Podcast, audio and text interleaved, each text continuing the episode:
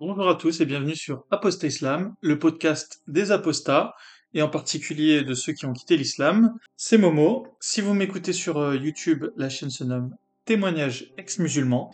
Et aujourd'hui, nous allons donc accueillir Anissa, qui est une euh, jeune femme ayant grandi euh, en banlieue, dans une famille plutôt modeste. Et sa particularité, en fait, c'est d'avoir eu un père musulman, mais qui ne l'a pas concrètement initiée à l'islam, et une mère euh, française qui, elle, euh, était euh, totalement française dans le sens où elle est issue d'une famille catholique et où elle n'a jamais montré aucun signe d'intérêt pour l'islam. Donc malgré tout cela, Anissa a fortement subi l'influence de l'islam, et malgré le fait qu'elle ait assez peu de connaissances théoriques, j'ai trouvé son témoignage particulièrement intéressant pour tout l'aspect sociétal et psychologique. Et c'est effectivement euh, quelque chose que j'ai réalisé après l'interview, quelque chose que j'avais très peu étudié jusqu'à aujourd'hui. J'avais toujours pensé que l'islam devait être euh, attaqué et critiqué euh, sous l'angle théologique et sous l'angle historique, mais du coup, je me suis rendu compte que j'avais complètement sous-estimé tout simplement l'influence de l'islam euh, au niveau euh, sociologique, au niveau des, des, habitants, des personnalités, du caractère. Et c'est quelque chose du qui, a été, euh, qui a été abordé dans cet épisode. Dites-moi si ça vous plaît, parce que dans cet épisode, évidemment, il y aura très peu de techniques, de, on, va, on va très peu parler du dogme islamique, mais on va plutôt parler des influences de l'islam dans la vie quotidienne, euh, on pourrait euh, se dire limite que c'est du café du commerce, mais pas du tout, vous allez voir. En tout cas, moi, euh, j'ai vraiment apprécié l'épisode. Au départ, j'étais parti sur un épisode d'une heure, et finalement, finalement j'ai trouvé la discussion très intéressante. On va aussi parler de parentalité, et vous allez voir à quel point Anissa a subi une éducation que je qualifierais de carencée, ou peut-être approximative, je ne saurais pas tellement définir les termes, mais vous allez vous, rendre compte qu'il y a eu plusieurs euh, erreurs euh, manifestes qui ont été commises euh, dans son éducation, ce qui l'a laissé un peu désarmé à l'âge adulte, et ce qui l'a amené à faire quelques choix qu'elle aurait peut-être regretté ensuite, et qu'elle n'aurait peut-être pas prise dans d'autres conditions. Dans... Vous allez voir qu'il y a aussi l'égoïsme beaucoup qui règne au sein de sa famille, et euh, les conséquences que ça a eu euh, par la suite. Il y aura quelques critiques dans l'épisode qui seront faites euh, au sujet peut-être de certains points éducatifs qu'elle a eu avec ses parents. Et il faut pas, il faut pas prendre ça comme des attaques personnelles à chaque fois. quand j'analyse les témoignages et quand on me raconte une histoire, j'essaie de développer un archétype en tête et j'essaie pas de, de, critiquer la personne pour le plaisir de le faire. Et j'essaie plutôt de comprendre les mécanismes qui la poussent à agir comme telle euh, je me prends pas pour un sociologue ou quoi que ce soit, mais euh, en tout cas, j'essaie de d'adopter euh, une méthodologie entre guillemets du coup sociologique, mais même si voilà, je, je, le dis en toute modestie, c'est pas du tout mon domaine. En tout cas, j'essaie de prendre du recul. Et je voulais également vous parler d'un livre. c'est le livre, les deux livres qu'a écrit Ouria Boutelja, Les Blancs, les Juifs et nous, ainsi que Beauf et Barbare, Le Paris du Nous. Alors dans le premier livre, Ouria Boutelja expose sa vision du monde. C'est un monde euh, qui est dominé par euh, ce qu'elle appelle les Blancs. Il faut pas voir euh, l'appellation les Blancs comme une, une, appellation biologique, mais plus comme un terme générique. Et du coup, les Blancs domineraient le monde depuis environ 500 ans par le biais d'un impérialisme qu'ils tentent de masquer de plus en plus par un humanisme et euh, elle, euh, évidemment, ne serait pas dupe euh, de, ce petit jeu que, auquel ça donne les Blancs sur, du coup, les autres peuples qui sont opprimés, qu'elle reprend comme les damnés de la terre en reprenant le, l'appellation popularisée par Franz Fanon.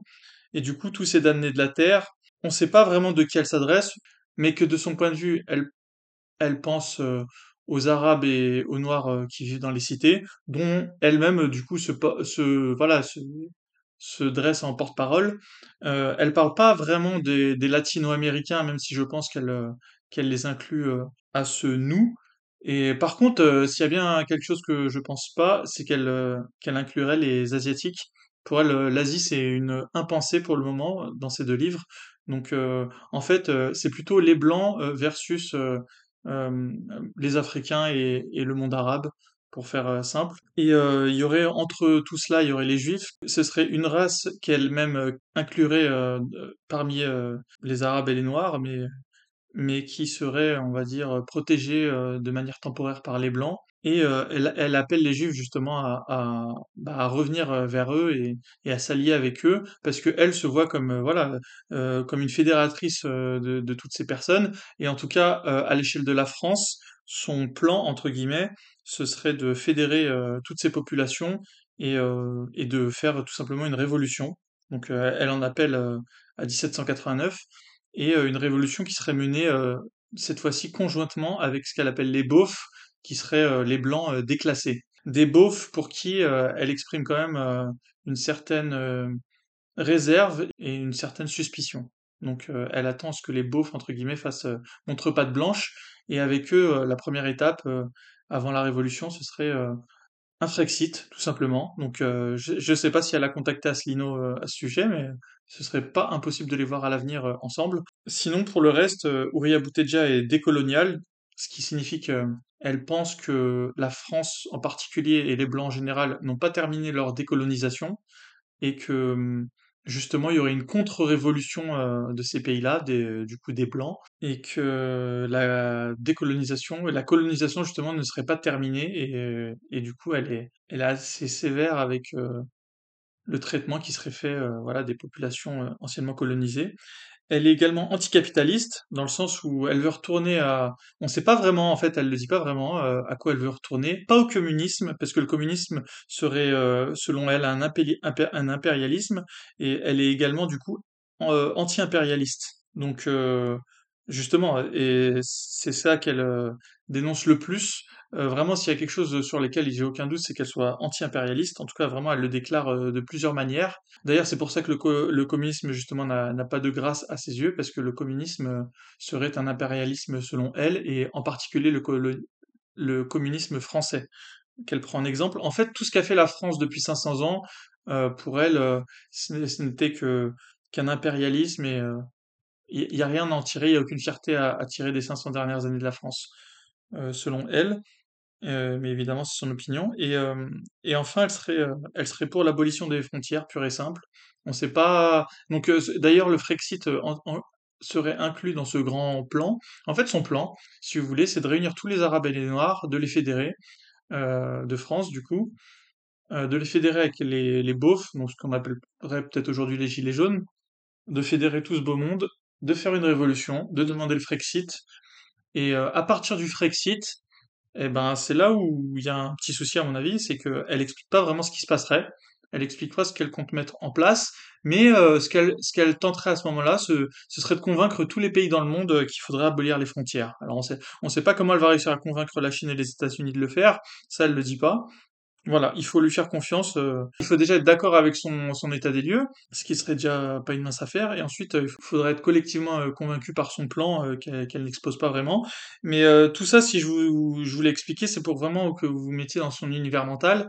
Parce qu'il y a un dernier élément en fait à ajouter, c'est que elle souhaiterait un regain de la spiritualité au sein des populations. Et évidemment, de son point de vue, elle le dit entre les lignes, mais elle pense à l'islam, qui serait pour elle la solution. Euh, et moi, c'est là où, je décroche avec elle. Enfin, en fait, j'avais décro- décroché depuis le début, mais j'arrivais à, trouver une, espèce de cohérence. C'est le discours euh, classique euh, d'extrême gauche, hein, et elle-même s'en revendique de l'extrême gauche. D'ailleurs, elle comprend pas trop pourquoi est-ce que les beaufs qu'elle appelle ne rejoignent pas l'extrême gauche. Pour elle, les beaufs s'ils rejoignent pas l'extrême gauche, c'est que c'est trop connoté, bah, justement, arabe et noir.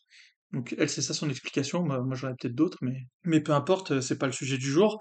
Et du coup, son grand plan, euh, ce serait euh, également du coup de de, réislamiser, enfin ou d'islamiser la société, ou en tout cas de la de remettre au goût du jour tout ce qu'elle appelle le spirituel.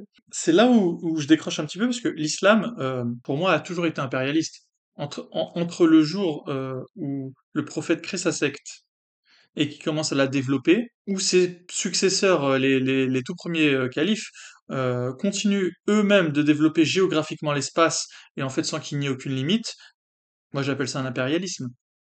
Donc euh, j'ai du mal à, comprendre la logique d'être anti-impérialiste durant deux romans et de prôner une religion qui l'est euh, par, euh, par nature. Alors peut-être que l'islam entre dans la catégorie abolition des frontières. C'est sûr que pour les musulmans, la planète devrait être entièrement islamisée. Mais si c'est ça le plan euh, abolition des frontières, si c'est de... c'est pour ça d'ailleurs qu'elle nous donne pas vraiment euh, le fond de sa pensée. Si le plan c'est qu'on devienne tous musulmans, euh, enfin j'aimerais bien qu'on en discute quand même avant. Mais oui, c'est sûr, il y aurait plus de frontières, toute la planète Terre serait musulmane. Je pense que d'un point de vue musulman, le, plan se tient. Hein, j'ai envie de vous dire, mais je sais pas, moi je suis pas, je suis pas vraiment d'accord. Évidemment, elle, elle est anti-laïcité. Pour elle, la laïcité c'est c'est juste un, un, un masque, enfin quelque chose pour, qui est fait pour pour écraser les musulmans en France. Hein. On, connaît la, on connaît la chanson. Mais du coup, euh, euh, l'islam euh, et l'anticapitalisme, je sais pas si ça fait bon ménage, puisque de ce que j'en sais, le prophète, le prophète, était un grand commerçant, tous ses compagnons l'étaient aussi, il vivait du commerce, euh, je sais pas ce, qu'est le commerce si ce n'est euh, quelque chose de capitaliste. Il faudrait m'expliquer en quoi on peut, on peut être commerçant. Prenez une société qui est sur le commerce. Les musulmans, c'est vrai que de France, on a, on a du mal à s'en rappeler, mais de base, euh, c'est des, des commerçants, c'est des businessmen. C'est pas du tout le socialisme, l'islam. Donc, je comprends pas l'aspect anticapitaliste et, et le fait d'être musulman. Donc ça, je trouve que c'est une seconde incohérence d'Ouria. Et enfin, le fait d'être décolonial, l'islam, euh, à chaque fois qu'il s'est imposé, euh, les minorités religieuses ont toujours été euh, dominées. il suffit de voir le pacte de Omar pour s'en convaincre. C'est un peu le problème que j'avais Kouria Boutelja, c'est que elle aurait peut-être dû lire la Bible avec Jésus qui, explique qu'avant de regarder la paille dans, dans l'œil de son adversaire, il faut regarder la poutre qui est dans le nôtre. Ça lui aurait peut-être épargné la rédaction de deux livres qui au final sont très incohérents. Euh, c'est, je pense, pour moi, c'est le plus gros défaut à tenter de masquer euh, en nous, et c'est pour ça d'ailleurs nous, on a réussi en partie à, s'en délivrer avec l'apostasie. C'est, c'est le problème de la cohérence. Euh, d'ailleurs, dites-moi si un jour je, vous me trouvez incohérent dans, sur un sujet, mais c'est vraiment quelque chose que j'essaie vraiment de, de, maintenir en moi, et je, je comprends pas qu'on puisse être aussi aveugle à ces... Parce que Ouria Boutelja, euh, malgré euh, voilà toutes les polémiques qu'il y a eu autour d'elle, c'est une femme très intelligente. Euh, les deux livres, et surtout le deuxième, Les Beaufs et Barbares, Le Paris du Nou, c'est des livres très bien écrits, avec énormément de références, on sent qu'elle a, elle a lu énormément, mais je ne comprends pas qu'à ce niveau euh, d'intellect, on puisse euh, se montrer aussi incohérent sur, euh, sur, trois, sur trois points quoi, fondamentaux de sa propre doctrine. C'est elle qui, se déclare décoloniale, anticapitaliste et anti-impérialiste, et elle se rend simplement pas compte que l'islam est totalement à l'opposé de ces trois principes. À noter qu'elle n'est pas fan euh, de l'islam des Saouds, donc euh, j'imagine qu'elle a un autre islam en tête, peut-être un truc un peu plus spirituel, mais, même, euh, ça efface pas l'histoire de l'islam, qui, n'est qu'une succession de batailles et de, et violences, avec quelques périodes évidemment de pacification et de paix derrière, mais à quel prix? Voilà ce que j'avais à dire sur Brigade Boutelja. Je vais passer à présent à l'interview avec Anissa. Et euh, en fin d'interview, je vais vous parler de la première association du coup qui a été créée, qui s'appelle Laïcs sans frontières, et j'ai plein de choses à vous dire là-dessus, donc euh, si vous pouvez me laisser le temps de vous en parler en fin d'interview, je vous retrouve en fin, d'interview, et puis pour le moment, bah, bonne interview avec Anissa.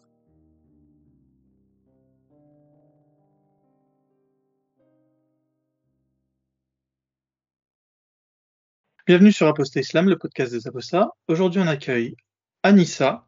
Et Anissa, est-ce que déjà tu peux te présenter à tout le monde en quelques mots? Oui, donc euh, moi je m'appelle Anissa, j'ai 36 ans.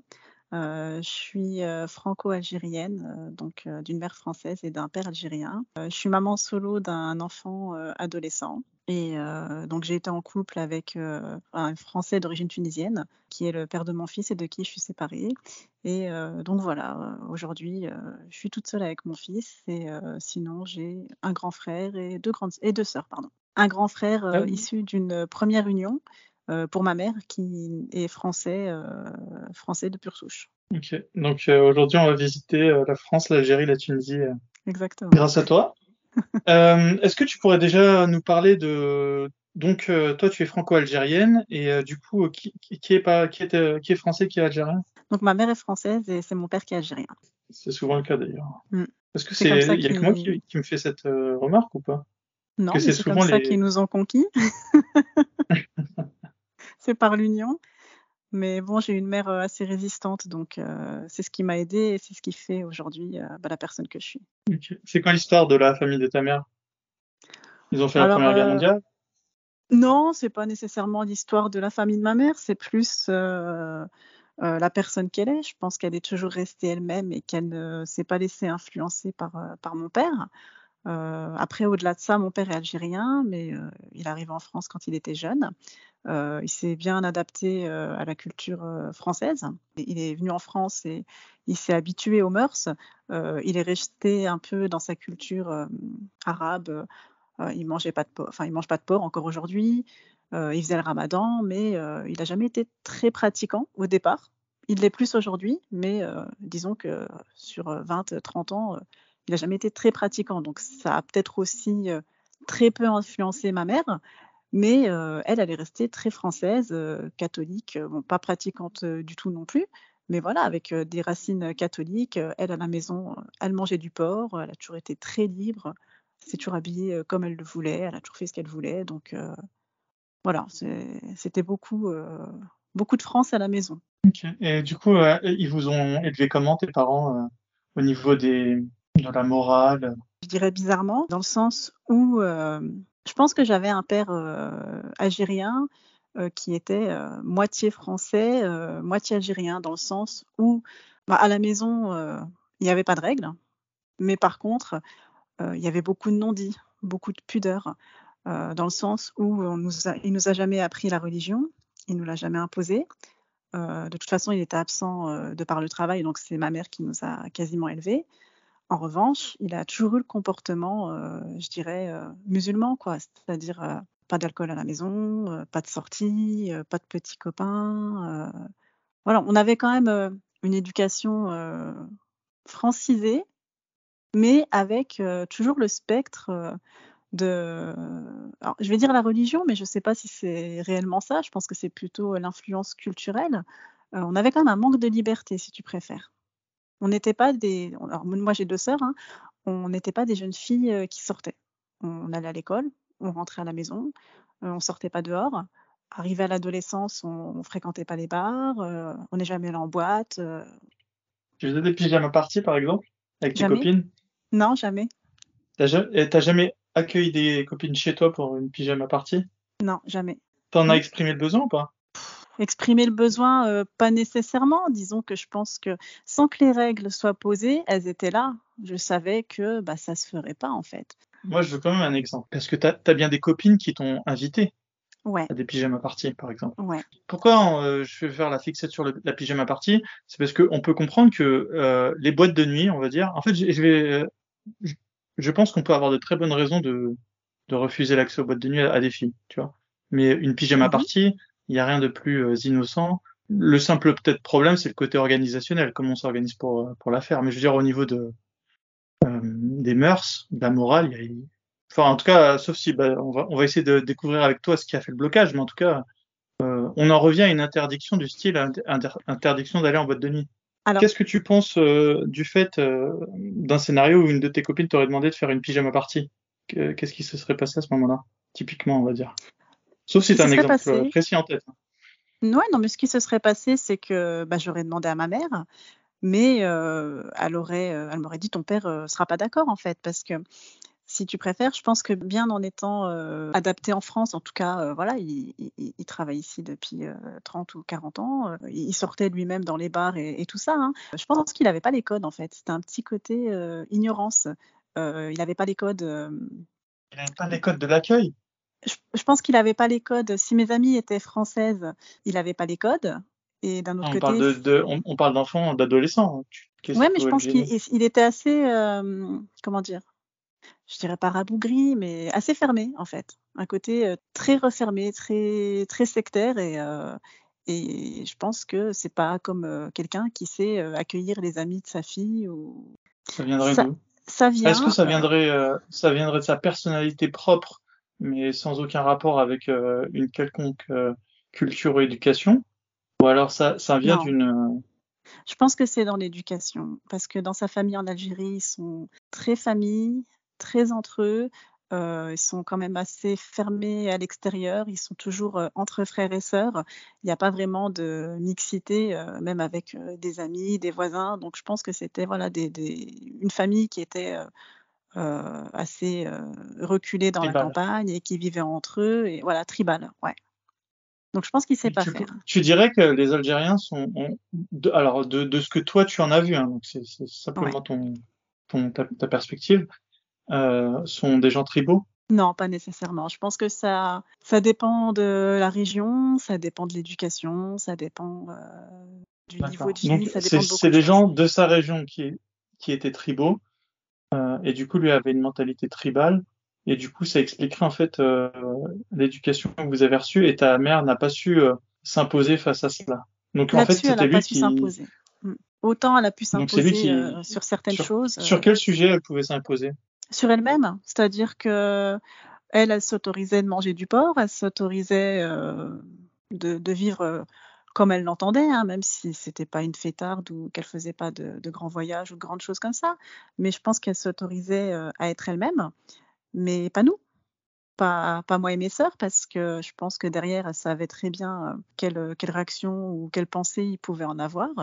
Et euh, je pense qu'elle voulait éviter euh, de s'attirer ses foudres, même si c'était pas quelqu'un de, de nerveux ou de violent. hein. Mais c'était plus facile pour elle de, bah, de faire semblant devant lui, en fait.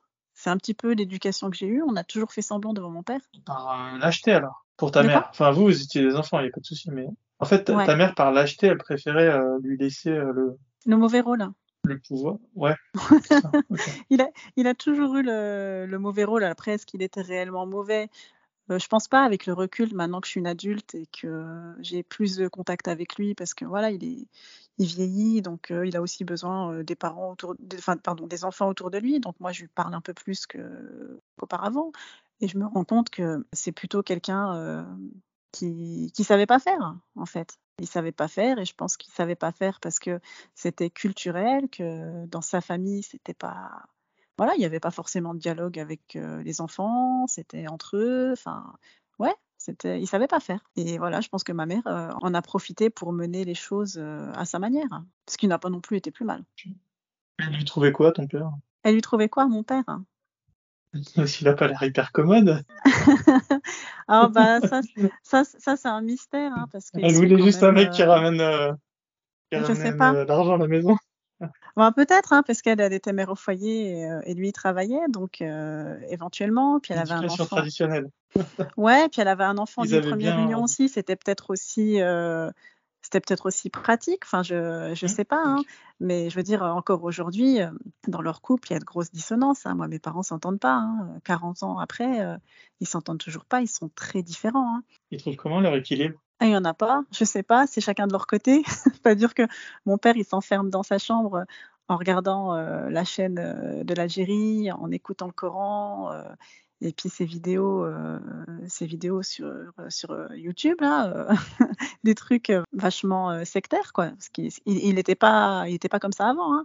Euh, et puis bon, ma mère, elle a fait sa vie de son côté. Je pense que l'équilibre, il n'y en a pas, ils sont totalement différents. Et ça, je pense que ça a eu un impact sur. euh, alors, je vais peut-être pas parler au nom de mes sœurs, en tout cas, mais moi, moi, ça a eu un impact parce que pendant longtemps, euh, et peut-être même encore aujourd'hui, je sais pas qui je suis. Je sais pas si je suis française ou si je suis euh, algérienne. Alors, je suis française euh, de naissance. Je suis née en France. Tu connais l'hymne algérien?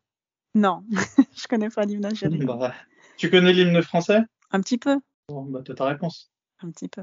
Oui, non, ça c'est sûr. C'est sûr que j'ai ma réponse, mais si tu préfères, je pense que l'histoire de ma vie, elle s'articule, euh, elle s'articule là-dessus. C'est-à-dire que j'ai été ni totalement Ouais. française, ni totalement algérienne, parce qu'il n'y a pas une influence qui a dominé. C'est-à-dire que j'ai pas un père euh, algérien qui a dominé avec une éducation euh, islamique, mais j'ai pas non plus une mère française qui a dominé avec une éducation euh, française, en fait, si tu préfères.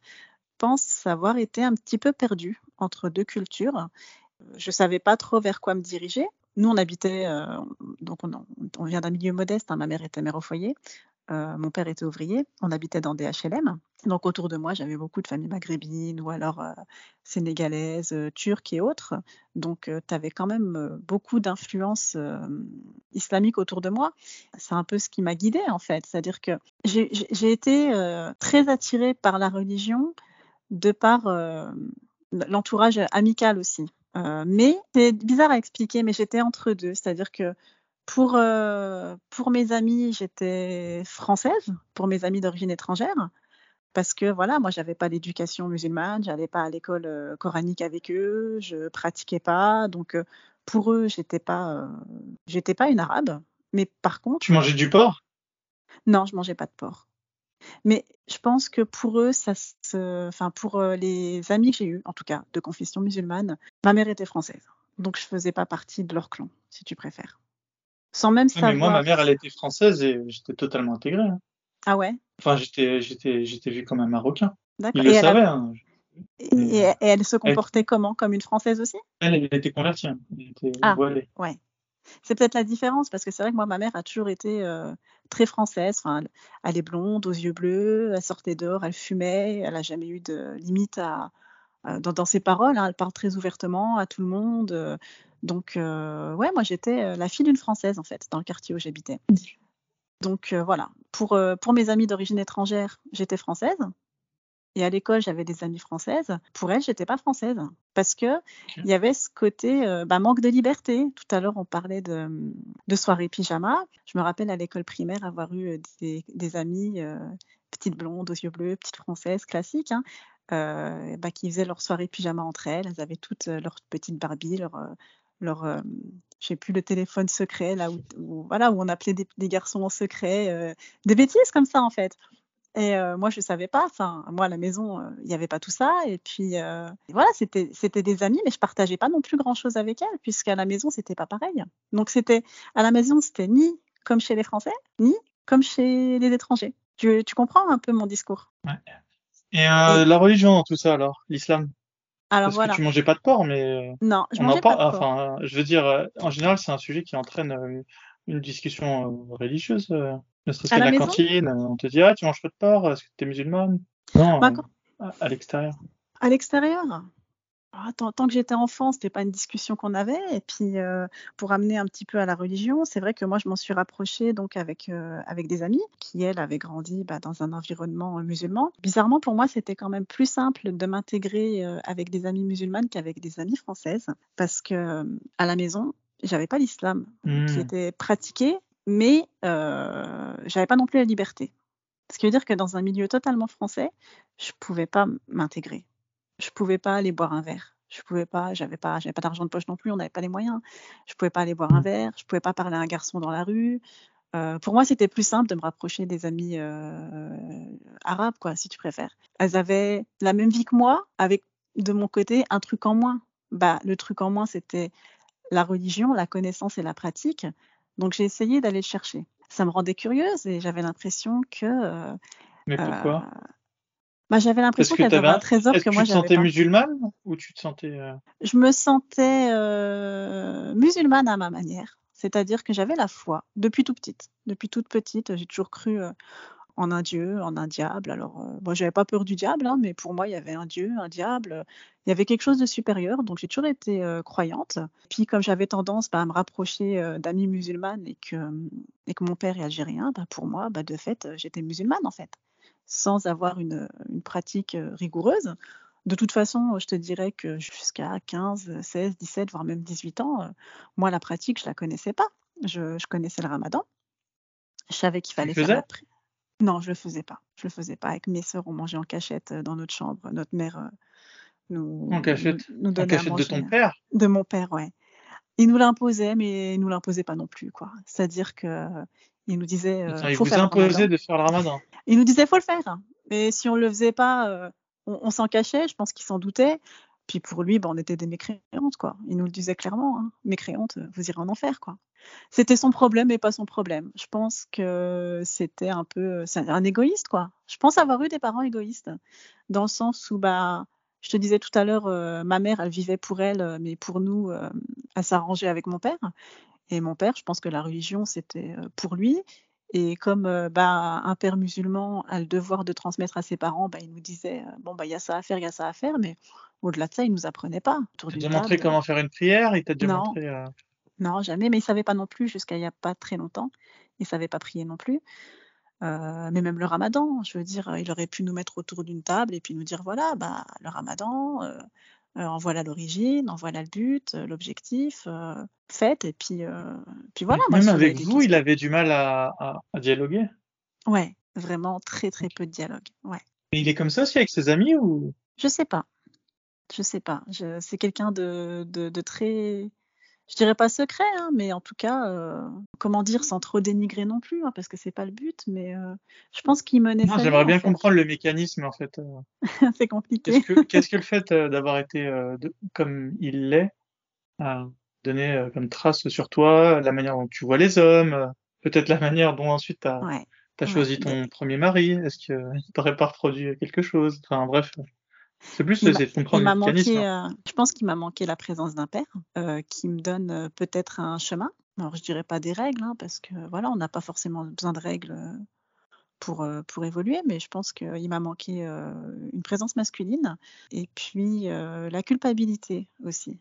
Je pense que j'ai une vie qui a été guidée par la culpabilité. Quand je te dis, voilà, il nous imposait pas le ramadan, mais après, c'était, bah, de toute façon, c'est des mécréantes et vous irez en enfer, quoi et, démerdez-vous avec ça. Parce que pour moi, si c'était important pour lui. Mais ta mère, elle devait pas intervenir à ce moment-là? Parce que le, rôle du partenaire, c'est d'intervenir quand il a l'impression que tu as pour le bien supérieur de l'enfant. J'ai bien compris qu'elle n'avait pas marqué des points avec son mari. Non, je pense Qu'est-ce qu'il arrangeait pas? Ce qui l'arrangeait pas d'aller contre lui. Bon, après, c'est des histoires de couple entre parents, mais je pense qu'elle, elle devait tirer son profit ailleurs, de pas s'opposer à lui dans le financier ou dans des choses comme ça. Et, puis voilà, je pense qu'elle voulait pas se le mettre à dos, tout simplement. Et pour pas se le mettre à dos, eh ben, justement, elle faisait dans son dos. Quand je te dis elle faisait dans son dos, c'est-à-dire que devant lui, c'est euh, oui, oui, euh, t'inquiète, euh, elles font le ramadan. mais c'était la première à nous faire à manger et à nous donner à manger en cachette dans la chambre. Mmh. Donc, bon, bah, à ce moment-là, en tout cas, tu avais une très bonne image de l'islam. que je connaissais pas encore, que, hein. Voilà, que tu connaissais pas grand-chose. Et euh, j'imagine que tu avais des copines musulmanes qui, qui ont tenté de te, te faire découvrir euh, leur religion. C'était, c'est pas comme, euh, comme maintenant, parce que je trouve qu'aujourd'hui, il y a vraiment un, gros prosélytisme, en plus avec les réseaux sociaux et autres.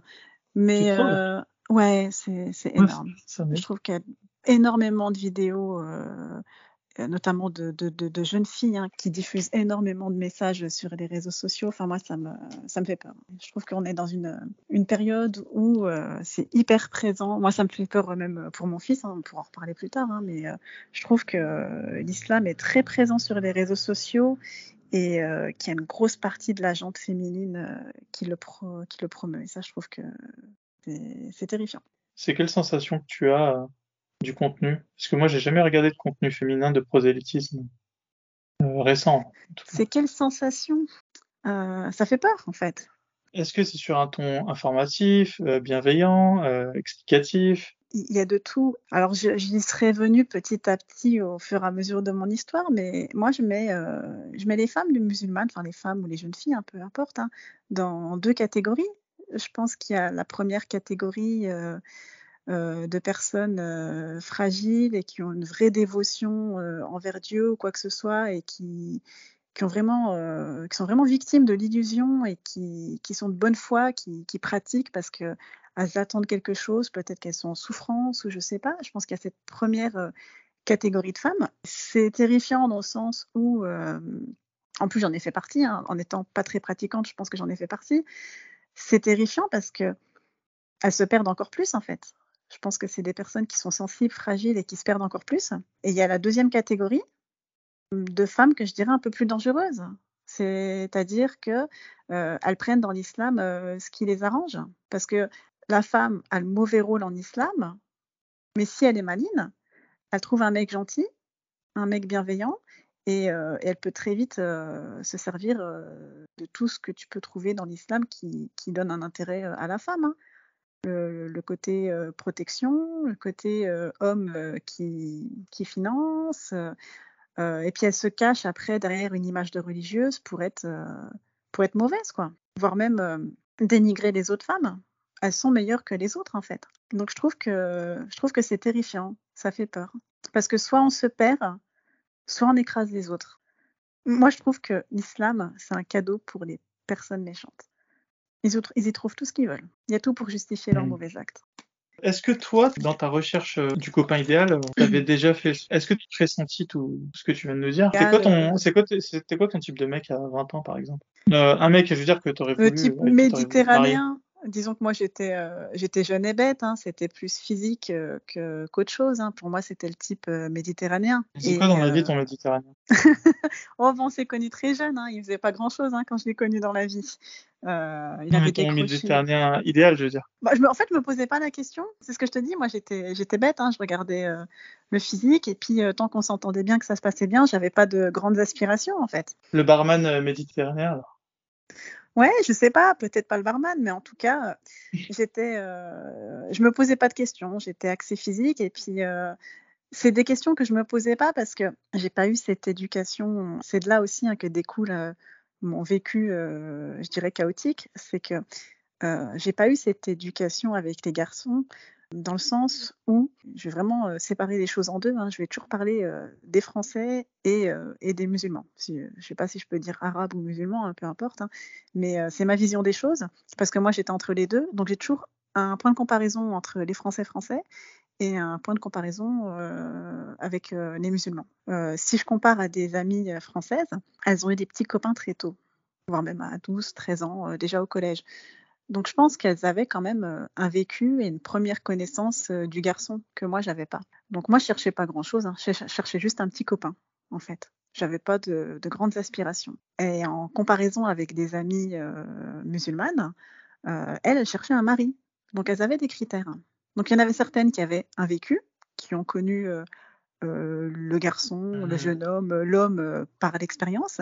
Et il y en avait d'autres qui avaient vraiment des critères. Il fallait qu'il soit musulman, il fallait qu'il soit loyal, qu'il soit fidèle. Enfin, je pense qu'elle avait des critères qui étaient déjà prédéfinis. Moi, j'avais ni l'un ni l'autre. Il me fallait juste quelqu'un. En fait, tu avais la position euh, à la fois la plus la meilleure dans le sens où tu pouvais vraiment viser n'importe qui dans le spectre, mais aussi mm. euh, le revers de la médaille, c'était que justement tu tu t'ouvrais à tout un tas de personnes potentiellement fréquentables.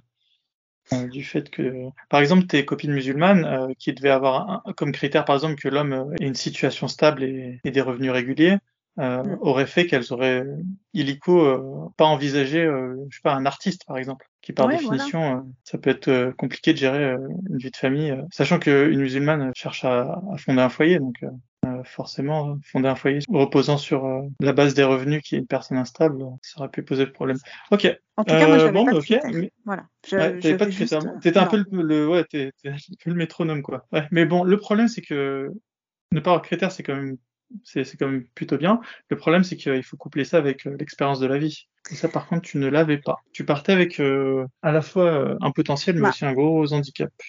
mais ta mère, avec ta mère, vous parliez pas, vous parliez pas de copains, parliez pas de garçons. Non, elle aurait pu te donner son expérience. Comment ça, non? Non, parce que c'était tabou aussi. Quoi. Vous étiez entre filles, par exemple. comment ça se Non, c'est même quand on est. Alors, pourtant, euh, voilà, je te dis, j'ai deux sœurs. C'est une revue fréquemment ensemble. Non, ma mère, c'est une hybride. ma mère, c'est une Toi, tu m'as vendu une bretonne. non, c'est une blonde aux yeux bleus, Angela quoi. Non, mais vraiment, hein, c'est une blonde aux yeux bleus, là-bas. À la maison, elle traîne là-bas, euh, mais elle fume sa clope. Enfin, voilà, mais c'est une hybride. C'est-à-dire, encore une fois, je te dis, elle est, elle est très française pour elle. C'est tout. Ça s'arrête là. Après, euh, voilà, moi, quand je te dis, euh, j'ai vécu à la française, parce que j'ai vécu à côté de ma mère. Mais elle m'a pas donné son éducation, son chemin voilà, c'est plus dans le, dans le mimétisme. Il n'y avait pas de communication. Alors, je ah sais pas. Est-ce que tu traînes en Angela toi aussi Ça m'arrive.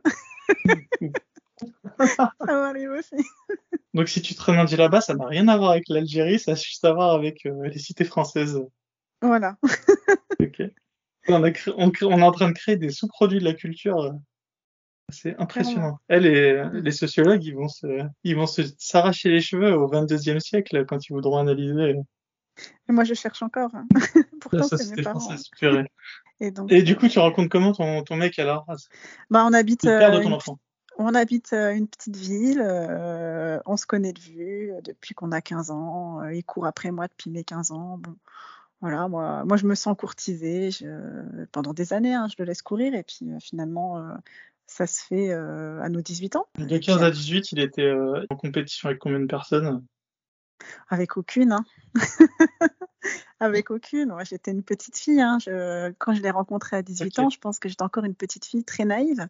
Manque d'expérience et manque d'éducation, je pense. Hein. T'étais fidèle euh, avec ton courtisan, avec ton unique courtisan? Ouais, enfin, ça, ça, ça, ça me plaisait de plaire à quelqu'un, mais euh, je savais pas faire non plus, quoi. J'avais pas les codes. Hein. Moi, je, je savais pas ce que c'était de sortir avec un garçon, ça m'effrayait. Et puis bon, après, j'ai évolué de 15 à 18, je suis devenue un peu plus adulte. Et puis euh, voilà, j'avais un peu plus euh, les codes de séduction. Et puis comme il était là et qu'il me courait euh, après depuis longtemps, et puis qu'il me plaisait aussi, bah ça s'est fait naturellement en fait, si tu préfères. Au Donc c'était c'était quoi le plan? C'était mariage? C'était Non, non, pas du tout, parce que lui, de toute façon, il avait une famille totalement dysfonctionnelle, qui était aussi loin de, loin de la religion. Donc, euh, c'était pas dans nos plans, euh, d'autant plus que, ben moi, je t'ai dit, j'ai pas eu d'éducation religieuse avec mon père, donc euh, moi, je connaissais pas tout ça, toutes ces règles, euh, tous ces critères, et qu'il fallait un mariage, et que le mariage dé- se déroulait comme ça. Enfin, j'avais un père arabe, mais pas un père musulman à la maison. Alors, il y avait des petites touches d'islam par-ci par-là. Autant il était euh, musulman, autant euh, il nous l'a pas. Il n'y a pas eu d'infusion chez nous, quoi. Ou alors l'infusion s'est fait euh, très très doucement. Mais c'est difficile à expliquer. On m'a pas donné de règles. En revanche, dans tous les choix que j'ai faits, j'ai subi les conséquences comme si on m'avait donné des règles. C'est-à-dire que donc quand j'ai rencontré mon copain, j'avais 18 ans, on sortait ensemble, hein, pas mariés, voilà, on, on vivait notre vie. hein. Et euh, je suis tombée enceinte euh, à 21 ans.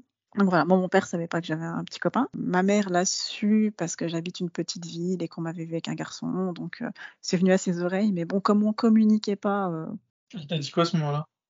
Rien, rien. Je savais qu'elle savait parce qu'elle faisait des sous-entendus, mais elle m'en a pas parlé.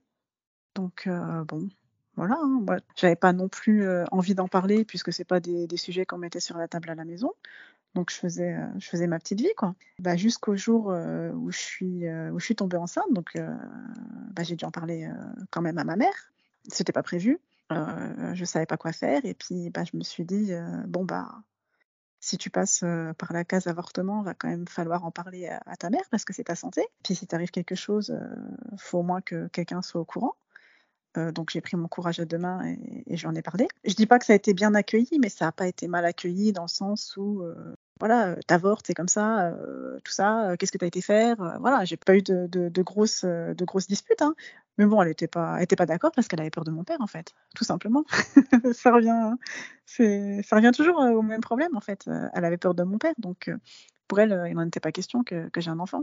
Il savait pas que j'avais un copain. Elle te l'a dit? Elle t'a donné son opinion franche. Ouais, ouais, bon après c'était il y a presque 15 ans, hein. je te dirais que de- de- depuis des, euh, plein de choses se sont passées, donc euh, je me souviens plus trop, mais bon pour elle, euh, j'étais enceinte, bah j'allais avorter et puis on n'en parlait plus, et puis personne n'aurait jamais rien su, quoi. Mon père savait pas que j'avais quelqu'un et euh, n'aurait jamais su que j'étais enceinte et puis on n'en parlait plus, quoi.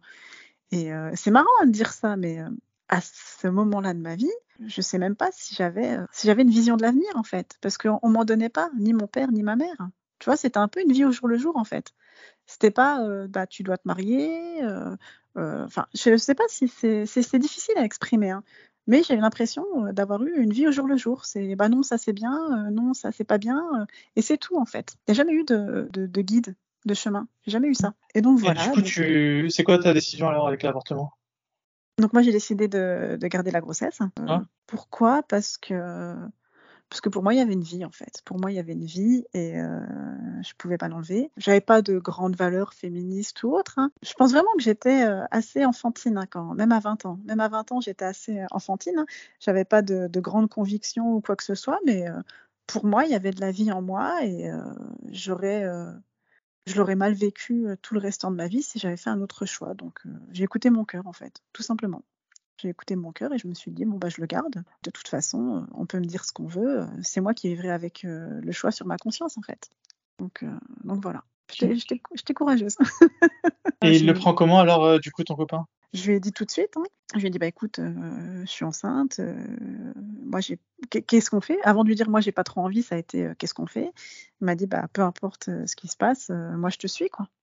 Il m'a dit tu veux le garder, je suis là. Tu veux pas le garder, je suis là aussi. Mais bon, c'était pas. bienveillant. Non, il n'était pas bienveillant. Je pense que il prenait pas la mesure des choses en fait. Il se rendait pas compte. Je pense qu'on était vraiment deux grands enfants. Non, coup, il, aurait pu te donner son, son, son impression, euh, juste même avec des mots euh, peu construits, tu vois, avec le minimum Bah. de vocabulaire possible. euh. Donc non, Non, honnêtement, mais- il a été, j'ai trouvé plutôt réglo. hein. Bah, c'est particulier. J'ai un, millier de scénarios à te proposer où, où le mec te refroidit direct. hein. Non, non, vraiment, il était très, très attaché à moi. Il venait d'une famille cool, vraiment Non, dysfonctionnelle et j'étais, euh, j'étais son pilier. Et euh, je pense que Ça se il n'a pas pris la d'ailleurs mesure des entre, choses. entre dysfonctionnels? Ça se passe comment quand, un, quand tu te rends compte que l'autre personne est aussi très dysfonctionnelle? Tu te, Mais tu t'en rends compte vous racontez vos fait. histoires? Non, même pas. Je pense que c'est l'inconscient qui, qui se choisit. Parce qu'au début de la relation, il y a des choses qu'on se dit pas. hein. Moi, il y a des choses sur, euh, sur sa famille que j'ai découvert avec le temps. Et puis, puis moi, je posais pas de questions. Je m'aimais bien, j'étais bien avec lui. euh, voilà, je posais pas plus, pas plus de questions. On, s'est découvert euh, avec le temps et en avançant ensemble. Et j'étais un petit peu sabouée en plein océan, quoi. Au-delà du, au-delà du fait de, de suivre, euh, de suivre mon choix, c'était, je pense que c'était pas réfléchi hein, de, de mon côté comme du sien, c'était pas réfléchi. Mais en tout cas, moi, je, je pouvais pas porter le poids d'un avortement euh, sur ma conscience. La vie pour moi était trop précieuse. Euh, Donc, euh, à part ta mère qui, qui était pas très motivée, est-ce que quelqu'un s'est, franchement opposé à la- à l'avortement plus que ça, je veux dire? Ma grande sœur, ma Ok, intéressant. Et c'était quoi ces arguments alors? Ses arguments, c'était que j'étais étudiante et euh, que je pourrais pas l'élever, tout simplement. Elle m'a dit, t'as pas les moyens, tu vas faire comment, t'as pas l'âge, t'as pas d'appart, tu vas faire quoi? C'était, intelligent. Mais bon, encore, organisationnel. voilà. Mais j'avais pas la Est-ce que sa maturité. prédiction elle a été bonne? Bah, Est-ce qu'elle a eu raison euh, sur les deux premières années? Est-ce que c'était, bah, je pense que non, je pense que de- ouais, ce qu'elle m'a dit, c'était très rationnel, mais euh, mais c'était pas impossible. hein. Moi, je m'en suis sortie et euh, même très bien. Euh, donc Tu finalement, sous-estimais euh, quelque part ta grande sœur. ouais, un petit peu. Elle a, sous-estimé ta capacité de résilience. Ouais, un petit peu.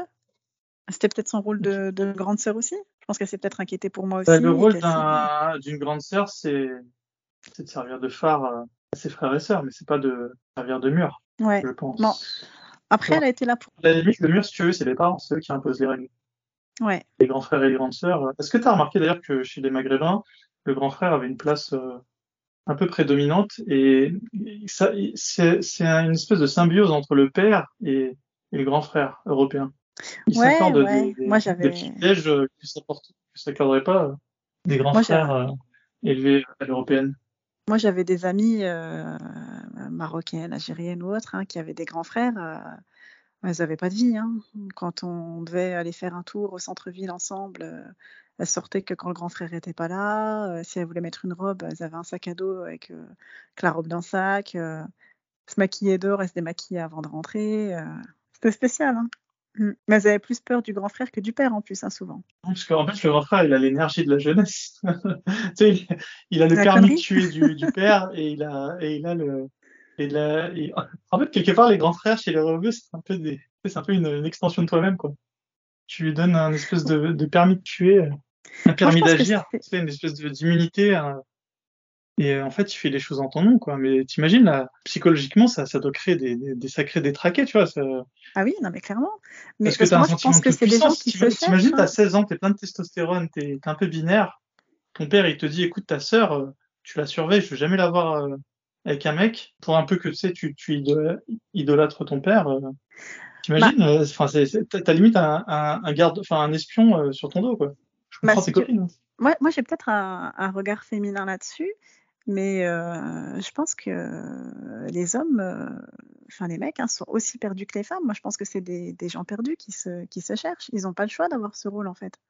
Quel autre, rôle- quel autre rôle ils peuvent avoir? Comme tu dis, c'est c'est le père qui dit euh, surveille tes sœurs, euh, surveille ci, surveille ça. Euh, là, je te pose la question à, la question à toi parce que tu es un homme, mais euh, quel autre rôle est possible pour un homme en islam que celui de, de maîtriser les femmes, en fait? Je pense qu'il y a le rôle du protecteur. C'est dans la maîtrise aussi. C'est ça que je veux dire. Qu'il soit euh, malveillant ou bienveillant, euh, c'est toujours un rôle de maîtrise de la femme, en fait. Et, moi, je Hmm. trouve que après, je sais pas, hein, j'ai pas, eu de, pas eu de grand frère musulman, voilà. Mais je pense que, bah, pour certains, en tout cas, c'est peut-être pas simple non plus de, trouver sa place euh, là-dedans. Je pense. hein. Pour d'autres, c'est facile. parce que c'est ce que je disais tout à l'heure, hein, c'est un cadeau pour eux.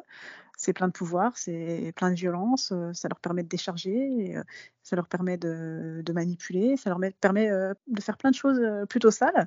en revanche, pour quelqu'un qui est plutôt qui est plutôt sensé et éveillé, je pense que bah il y en a beaucoup qui peuvent qui peuvent se perdre là-dedans. Je sais pas. Je sais pas qu'est-ce que tu en penses. C'est pas forcément. Moi, je pense qu'il est. Moi, je suis pas hein, forcément facile d'être un homme. Je suis l'aîné. Non, mais je pense que le problème, il, se pose. Si tu veux, si je devais donner une, limite, c'est euh, quand le grand frère a l'autorisation d'intervenir sur euh, les relations euh, sentimentales des sœurs. Mais il n'y a pas que les frères. Hein. Il n'y a, pas que les frères. je te dis ça de ma dernière expérience. moi, j'étais en couple avec quelqu'un qui était le plus petit de la, fratrie, et l'aîné, c'était sa sœur.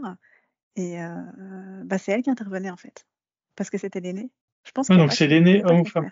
En tout cas, je pense que. en fait, les, sœurs vont plus surveiller le côté sentimental et les frères vont plus côté surveiller le côté peut-être physique, genre surveillance visuelle. Quoi. Tu sais, aujourd'hui, moi, ce que je pense, c'est que c'est pas une question d'aîné, c'est pas une question de cadet, c'est pas une question d'homme ou de femme, c'est une question de personne. Je pense que c'est une question de, de bonnes personnes ou de mauvaises personnes. Je pense que dans l'islam, on prend ce qui nous arrange. Une bonne personne, elle va prendre euh, la, la, soi-disant sagesse, elle va prendre la bienveillance, elle va prendre la miséricorde, euh, elle va prendre euh, la charité, voilà, elle va prendre toutes ces valeurs-là. En revanche, une mauvaise personne, elle va aller prendre tout ce côté manipulation, culpabilité, violence. C'est la réflexion que j'ai eue ces derniers temps. en écoutant bah, toutes les histoires des podcasts que, j'ai pu écouter parce qu'elles sont, sont, toutes très différentes. Hein. Et, moi, en fait, si tu préfères, je me suis intéressée à tout ça pour comprendre des personnes autour de moi. Et la, seule chose que j'ai compris, c'est que c'est la personne qui fait la différence et que la religion, elle n'aide pas, en fait. C'est ce que je te disais tout à l'heure, c'est un cadeau. Est-ce que tu trouves que les salafistes euh, sont plus présents dans l'une ou l'autre de, des catégories que tu as citées? Si tu devais faire un, un, un pourcentage 80, 80, 20 ou 70 100%. je, pense... je pense que les salafistes, c'est les mauvais c'est des, des, mauvaises personnes qui. Alors après, euh, plus ou moins violentes, hein, parce que tu as différentes violences. Tu as la violence physique, tu as la violence psychologique. Et je pense que dans, chez les salafistes, tu as un besoin euh, d'imposer, de manipuler. Euh, tu dois avoir un, un pourcentage de personnes lâches. Je sais pas, de gens perdus, ils savent pas qui ils sont. Alors il y en a qui savent qui ils sont et ils sont très mauvais et, ils l'assument tu as des gens complètement perdus et, et, qui vont du côté des forts. Enfin, tu vois ce que je veux dire? Et moi, c'est ce qui me dérange dans l'islam, en fait, c'est que c'est une religion à pas mettre entre, entre toutes les mains. je suis consciente qu'il y a des, des musulmans pacifistes je suis consciente euh, qu'il y a des musulmans euh, pleins de sagesse. Mais musulmans, c'est pas le terme. C'est-à-dire qu'il y a des gens bienveillants, il y a des gens pleins de sagesse qui adhèrent à ce qu'ils veulent voir de la religion. Et ce qui est dangereux dans l'islam, euh, bah, c'est qu'elle vient rajouter une couche sur, sur la pourriture hum, humaine, en fait. C'est un révélateur ou c'est un, un, amplificateur? Par exemple, ton père, est-ce qu'à force d'écouter des prêches salafistes, ça le rend plus, plus malveillant ou... Alors, ça le rend pas mauvais. Plus amer. Je pense, par contre, ça l'isole. Je pense pas que ce soit une mauvaise personne. Euh, ça le rend pas mauvais, mais ouais, je pense que ça l'isole. Ça l'aide pas à s'intégrer. Je pense que quand on n'est pas quelqu'un de mauvais, quand on s'approche de l'islam, euh, quelque part, on s'isole quand même parce qu'on bah, est en France. Hein, et tu peux pas euh, vivre dans un pays en ne, en, ne, suivant pas les règles. Il serait pas mieux en Algérie, plus heureux, plus épanoui? Mon père, ouais. si on parle de mon père, ouais, je pense que aujourd'hui, ouais, il serait mieux en Algérie. Mais il dit quoi euh... Oh bah il compte y aller. Sujet? Il compte y aller. Inch'Allah. Ouais, voilà. Non, mais il travaille encore, il n'a pas pris sa retraite, mais à sa retraite, euh, il compte, euh, il compte aller vivre là-haut, en alternance avec la France, parce qu'il y a quand même pas mal d'avantages en France. Hein. C'est comme tous, hein, mais il compte, euh, il compte quand même vivre une partie en Algérie. Bon alors, parle-nous de la naissance de ton enfant. Est-ce que vous l'avez circoncis, ce petit d'ailleurs? Ouais, je l'ai circoncis, mais avant ça, euh, je vais quand même te raconter un petit peu euh, l'accueil. Hein. Donc, euh, donc voilà, moi, mon père, mon père, il n'a pas su que j'étais enceinte jusqu'à mes six mois de grossesse. je sais pas comment ma mère voyait les choses, mais en tout cas, il fallait pas qu'il le sache. Au bout de neuf mois, ça, se... ça finit par se savoir quand même. Et euh, ouais, voilà, donc euh, bah, il l'a su euh, quand, quand j'ai accouché. Et de toute façon, bah, dès qu'il a su que j'étais, il a su que j'étais enceinte un petit peu avant que j'accouche quand même. il m'a renié. il a dit c'est pas c'est pas ma fille. Elle est, elle est son gosse là, je veux pas en entendre parler. Enfin, il a rien voulu savoir en fait. Il a rien voulu savoir. Il a pas. Dit en face? Non, bah non, surtout pas. Non. Donc donc voilà comment ça a été. Voilà comment ça a été accueilli. Tu vois, quand je te disais tout à l'heure, bah moi, j'ai pas ton père, tu le classais dans la catégorie des bienveillants ou des malveillants Des ignorants. je pense qu'il est, il est pas, il est pas malveillant, mais euh, il sait pas être bienveillant non plus. Tu vois. Ok. mais tu sais, si tu euh, n'es pas bienveillante, c'est autre chose du coup alors. Une politicienne. En, tout cas, je pense pas qu'il est malveillant, mais euh, la, la, bienveillance, il sait Attends, je vais essayer de classer. Alors, donc, malveillance, on va dire, c'est à gauche, parce que la gauche, c'est le mal. Euh. Voilà, c'est ça. hein, les musulmans, ils nous disent bien, bien, bien assez souvent. Et la bienveillance, je vais la mettre à droite, tu vois, du coup. OK. Mm. Euh, L'ignorance, je vais le mettre en haut. Au centre. Euh, non, en bas, je veux dire, c'est négatif, c'est l'enfer. Chez vous, votre petit diagramme en live, vous prenez une feuille et, et vous tracez les traits. Du coup, ça nous donne euh, le fameux petit carré magique. Euh, du coup, l'inverse de l'ignorance, c'est la connaissance. C'est la sagesse? C'est la connaissance? Est-ce qu'on peut avoir la connaissance sans être sage. Donc ton père déjà, il avait l'ignorance. Ok, donc il est, il est déjà soit en bas. Et euh, du coup, il était ni bienveillant ni malveillant, c'est ça? On est d'accord? Il était. Alors, je te dirais qu'il était bienveillant envers lui-même, très autocentré. Comme tout le monde. Mm. Ceci dit, tu sais que pour l'éducation d'un enfant, il faut toujours penser euh, à, son bien-être en premier, un peu comme, euh, comme euh, le, le, masque à oxygène dans les avions, parce que, mm. euh, parce que tu donnes bah, le fameux phare dont je parlais tout à l'heure. Mais en fait, le père, il a le phare et le mur, en fait, tu vois. Je mm. dois être un phare pour mon fils, mais lui, lui voilà, lui paver son chemin, quoi. Euh, du coup, du coup, du coup, du coup, euh, du coup, c'est pas, c'est pas négatif d'être bienveillant envers soi-même. Donc ça, à la limite, je, non, bien sûr. Je, je, ne, je le classe du coup euh, en neutre. Mais est-ce qu'il était bienveillant envers euh, euh, sa fille? Parce qu'en reniant ton fils, il te met dans une détresse émotionnelle. Et ah, du coup, étant en détresse émotionnelle, c'est négatif pour son petit-fils. Et c'est mmh. négatif pour sa fille aussi, du coup. En fait, c'est négatif pour tout le monde, en fait, parce que ça fout, ça fout une ambiance de merde. Et du coup, pour bah pour ça, pour, euh, bah je, le, je classe en, haut à en bas à gauche de, de mon. Donc il a été malveillant et il est ignorant. Bah écoute, félicitations, t'as tiré le le gros, le gros lot. Hein. non, mais c'est pour ça que je te disais tout à l'heure, sans avoir eu euh, l'éducation musulmane, j'en ai quand même euh, subi les conséquences. C'est-à-dire que. Voilà. Ah oui, et, évidemment, on, on se, on, va tous prendre note que il avait pourtant à sa disposition le, guide spirituel euh, le plus élaboré euh, de toute l'histoire, parce que c'est Dieu lui-même, le créateur de l'univers, qui lui a mis entre les mains. Donc, t'imagines bah, Je sais pas ce qu'il lui chuchotait à ce moment-là. Hein, mais, voilà, moi, moi je, tu vois, je sais pas ce qu'il lui chuchotait à ce moment-là. de lecture, non, il y a un problème. Enfin bref. Mais, en, tout cas, c'est vrai. Que... quand même que les musulmans, les musulmans te disent qu'ils ont entre les mains le guide éducatif et moralisateur le plus élaboré de, de l'univers. Quoi, donc. Bah, soit ils doivent euh, pas le lire souvent, soit ils le lisent euh, un peu trop souvent et ils sont déconnectés de la réalité. C'est pour ça que je te dis, moi, c'est des questions que je me suis pas posées parce que moi, j'avais une réalité euh, à gérer et je me, je me suis même pas posé la question en fait. Est-ce qu'il était malveillant, bienveillant Qu'est-ce que la religion en dit? Enfin, moi, j'avais pas le temps pour ça, quoi. J'avais un gosse à élever et, et j'ai fait mon job. Mais en tout cas, je pense que bah, mon père qui lui a été élevé pour sa part dans la religion musulmane et qui en plus a une culture arabo-musulmane, indirectement ça a eu un impact sur moi, sans même qu'il me donne cette éducation ou cette culture, parce que lui il en est le fruit.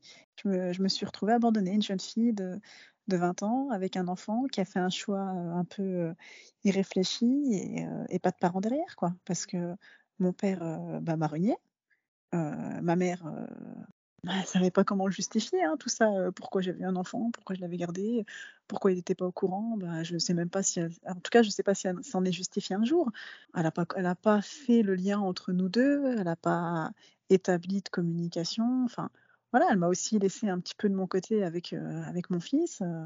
Qui a été le meilleur avec toi durant toute cette épreuve? Ma grande sœur. La même grande sœur qui t'avait. Ouais. Ouais, ouais, ouais. Elle a été présente parce que elle avait, elle, elle avait fait son petit bout de chemin professionnellement, elle était financièrement indépendante, donc elle a quand même été un petit peu là pour moi. après, géographiquement, elle est plus loin, donc je ne l'avais pas au quotidien avec moi, mais elle a été présente. Sinon, je te dirais que j'ai vécu de longues années de solitude et de galères diverses parce que j'ai été, j'ai été livrée à moi-même en fait. Et sans avoir eu une éducation musulmane, bah, je pense que ce n'est pas pour rien. Je pense que voilà, c'est la, réaction de mon père et le résultat de, l'idéologie arabo-musulmane. Voilà. Ok, et du coup, au niveau de, de l'islam dans tout ça, ça t'a rapproché de l'islam, le fait d'avoir ton enfant, de fréquenter de plus en plus ton, le père de ton enfant? Alors pas le père de, mon fils, puisque bah, je te dis, hein, lui n'était pas du tout, euh, pas du tout axé euh, religion. Euh, en revanche, moi, ouais, ce qui m'a rapproché, c'est la détresse émotionnelle, parce que j'avais besoin, j'avais besoin de me rattacher à quelque chose. Bah, je me rattachais à la foi, en fait. Quand, quand tu n'as plus rien, et tu cherches autour de toi, et ben tu, parles à Dieu, en fait. Et je savais pas prier. Je, je voilà, j'ai commencé à m'intéresser un petit peu. Euh, j'avais appris quelques petites sourates, hein, des petites choses comme ça, des sourates de protection, des choses. voilà, après, je maîtrisais pas les ablutions, je savais pas faire les ablutions, mais je me disais, bon, bah, c'est pas grave, de toute façon, Dieu est grand et miséricordieux, il sait ce que j'ai dans le cœur. Enfin, pour moi, c'était. Mais tu avais la flemme à ce point-là, parce que les ablutions, ça prend une heure à apprendre. Mais je savais pas, j'avais personne pour m'apprendre non plus. Oui, il n'y avait pas YouTube et tout à l'époque. Non, il n'y avait pas YouTube. Ah, mais YouTube, ça doit être un multiplicateur de, de conversion, ça, parce que ouais, bah, la facilité maintenant que tu as à, découvrir la religion, maintenant, en fait, il faut même plus euh, s'arrêter aux, aux, analyses traditionnelles euh, dans tout ce qui est, par exemple, la méthode de conversion. Il faut maintenant prendre en compte que euh, de nos jours, c'est beaucoup plus simple de se convertir à l'islam. Énormément, tu peux apprendre énormément de choses. Petite parenthèse, moi, il n'y a pas très longtemps, j'ai eu la connerie de prendre une application qui s'appelle Dini TV, qui est fait par l'imam Rachid El et puis l'imam Boussena, où tu as des vidéos qui sont très bien faites et qui te racontent l'histoire des prophètes, l'histoire du droit musulman. Enfin, les mecs, ils mettent le paquet. C'est super bien fait. En plus, il y a une section pour les enfants, il y a une section cuisine pour les femmes. c'est incroyablement bien fait. Je sais pas si tu connais. Si, si, je connais très bien. Bah écoute, euh, on, est, on est heureux d'apprendre que au niveau du prosélytisme musulman, euh, tous les indicateurs sont ouverts. Ouais, fonctionne très très euh, bien. Ça, ça fait peur, c'est effrayant, vraiment. Et, autre point sur lequel je voulais revenir, pourquoi non plus euh, j'ai pas cherché. alors déjà, j'avais personne autour de moi pour m'apprendre les ablutions, la prière et tout ça. Mais il y avait aussi, il y a aussi une chose qui est énormément ancrée en moi, c'est la culpabilité. Moi, à l'époque, je me sentais coupable de tout. J'avais tout, j'avais peur de mal faire. Je pense que voilà. Alors après, c'est une auto-psychanalyse, mais euh, je te dirais que c'était jamais assez bien. Enfin, on faisait pas le ramadan, on était des mécréantes. Euh, tu as eu un enfant, c'était pas bien, je te parle pas. Enfin, je pense que inconsciemment, tout ce que je faisais n'était pas assez bien. Donc, j'ai toujours eu l'envie de faire les choses bien. Et quand je te parlais d'impulsion, quand j'ai commencé à m'intéresser un petit peu à la religion, j'ai trouvé ça mais d'une complexité énorme. Et en plus de, en plus de la complexité, il y a un enjeu. C'est-à-dire que si tu le fais pas bien, euh, c'est pas accepté. Euh, enfin, moi, j'avais toujours peur d'être euh, soit dans le blasphème, soit dans la non-acceptation de ce que j'allais faire. Donc, du coup, voilà, je gardais ça à distance et je me disais, tant que je sais pas, je fais pas mal. Donc du coup, je fais avec mon cœur. Dieu est miséricordieux. Tant que c'est fait avec le cœur, c'est bien. Tu, mmh. comprends euh, ma logique? Ouais, c'est en fait euh, indirectement l'islam te pousse à la paresse parce que alors euh, certes tu as un, vrai moment de, de, détresse au départ mais une fois que tu as pris la décision de, de faire à minima et avec le cœur on va dire tu gagnes beaucoup de temps quoi. Ouais, mais au-delà, euh, alors au-delà de la paresse, parce qu'il y en a d'autres qui l'ont pas, hein, cette paresse, c'est peut-être, c'est peut-être moi. Hein. Pour moi, c'est quand même une religion qui te pousse euh, à la culpabilité. Tu es toujours coupable de quelque chose. Quoi que tu fasses, c'est pas assez bien. Tout à l'heure, tu parlais de main droite, main gauche. Enfin, tu te torches avec euh, la, la, main droite, c'est pas bien. Tu rentres dans telle pièce avec ça, c'est pas bien. Euh, mmh. tu invoques de telle manière, c'est pas bien. C'est à tel moment. Et ça, faut le dire 30 fois. Et ça, enfin, j'ai 30 fois, c'est pas 30 fois, mais voilà, tu, tu m'as compris. Ça a dû accentuer ton mal-être, euh, le fait que tu n'aies pas confiance en toi. Quand on se sent toujours coupable de tout et de rien ça a accentué mon mal-être et ça a accentué euh, mon exclusion aussi. Parce que ce que je te disais, c'est que je m'étais beaucoup plus rapprochée euh, d'amis musulmanes et je me sentais exclue parce que je ne ressemblais pas. Et pourtant, j'essayais. C'est-à-dire que pour moi, la foi, elle était là. Mais pour elle, comme euh, j'avais pas la pratique, j'étais pas vraiment une musulmane. J'avais beau leur dire, mais, mais si, moi je le suis, puisque de toute façon, euh, je crois en Dieu, euh, je prie aussi, mais même si c'est pas comme vous, euh, bah, c'est sincère, parce que pour moi, ce qui compte, c'est la sincérité. On te dit toujours, c'est les actes ne valent que par leurs intentions. Donc pour moi, l'intention, elle était là. Donc je comprenais pas en fait pourquoi on me considérait pas comme une musulmane. Pour moi, la pratique, elle venait après ta spiritualité, tu vois. Quoi comme preuve d'elle, de tes copines? Tu voulais qu'elle t'invite à la mosquée? Alors déjà, j'attendais de la bienveillance, effectivement. Je pense que je me sentais euh, tellement pas à la hauteur que je n'osais pas demander. J'avais envie qu'on m'apprenne. Mais, mais j'osais pas parce que j'avais peur euh, de la moquerie, parce qu'il y a beaucoup de moqueries. C'est Ah, bah toi, tu sais pas faire ça. Ah, bah oui, c'est vrai. Mais c'est parce que tu es française. Enfin, il n'y a, y a, jamais, de, jamais connu de bienveillance, en fait. Ça a toujours été euh, de, de l'arrogance. Mmh. Je trouve que dans, dans l'islam, il y a beaucoup d'arrogance. Tu sais qu'on dit souvent que les Français sont très arrogants les musulmans ont, ça en commun en tout cas avec les Français.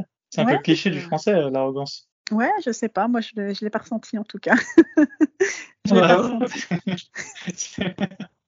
Ou en, tout cas, ne va pas se considérer comme arrogant.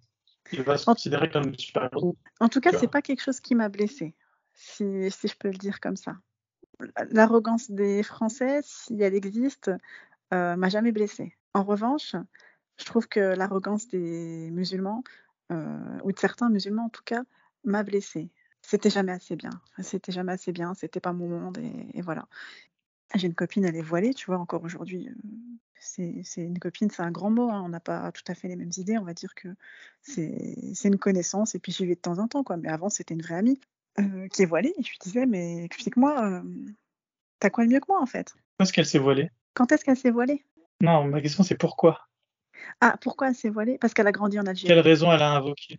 En fait, elle a grandi en Algérie et euh, c'était comme ça. Tout le monde était voilé, donc euh, c'est sa religion. Elle s'est voilée à quel âge? Elle s'est voilée à 13 ans. Et, euh, et puis son motif, c'est que, bah, en fait, c'est sa religion, c'est dans sa voix, c'est voilà, c'est comme ça. Et, et moi, j'en ai déjà discuté avec elle. Je lui dis, mais qu'est-ce qui fait de toi une meilleure personne que moi? Elle me dit, bah, t'es quelqu'un de très bien. Euh. J'ai dit, bah voilà, donc euh, si je suis quelqu'un de très bien, euh, je lui dis, pourquoi tirer au paradis, toi, parce que t'as un voile, et moi j'irai en enfer parce que j'ai un débardeur. Elle me dit, oui, mais tu sais, dans l'islam, il y a plusieurs niveaux de paradis, et puis l'enfer, il n'est pas nécessairement éternel, et puis voilà, il y a sept niveaux de paradis. Bon, c'est là que, en fait, plus tu poses des questions et plus tu découvres des choses, ça s'arrête jamais ça s'arrête jamais. Enfin, moi, c'est en, posant des questions euh, subversives à, mes amis que, j'ai découvert euh, l'islam, en fait. Parce que si je posais des questions pour m'intéresser, il n'y avait pas. Tes questions les plus subversives? Mes questions les plus subversives, c'est qu'est-ce que vous avez de plus que moi, en fait? Puisque je me sentais pas guidée je me sentais pas aidée alors que j'en avais envie. Moi, j'étais persuadée que eux, ils allaient aller vers quelque chose, bah, le paradis euh, auquel moi, euh, je... que moi j'essayais d'atteindre, mais apparemment, j'étais pas assez bien pour ça. Donc je leur disais, bah, qu'est-ce qui fait la différence Tu penses que tu allais aller en enfer?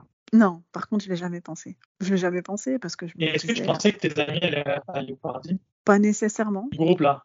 En fait, euh, si tu préfères, moi j'avais cette vision des choses de me dire on ira tous au paradis en fait, un peu comme la chanson. je me, je me, je me disais, sincèrement, tu pensais que toutes tes copines iraient au paradis? Ouais, je me disais s'il y a un Dieu qui existe, il peut pas mettre des gens en enfer, c'est pas possible. pour moi, l'image d'un Dieu. Ton père, il, ton père, il irait au paradis ou pas? Tout le monde. Moi, je voyais pas. Qui, irait, en enfer euh, autour de toi? Franchement, pour moi, personne, parce que je me disais euh, si un Dieu existe, il peut pas mettre quelqu'un en enfer parce que l'enfer c'est l'enfer quoi. La description de l'enfer dans l'islam euh, c'est horrible quoi. Tu souhaites même pas ça à ton pire ennemi quoi. Donc euh, pour moi, c'était pas possible, c'était juste pour faire peur.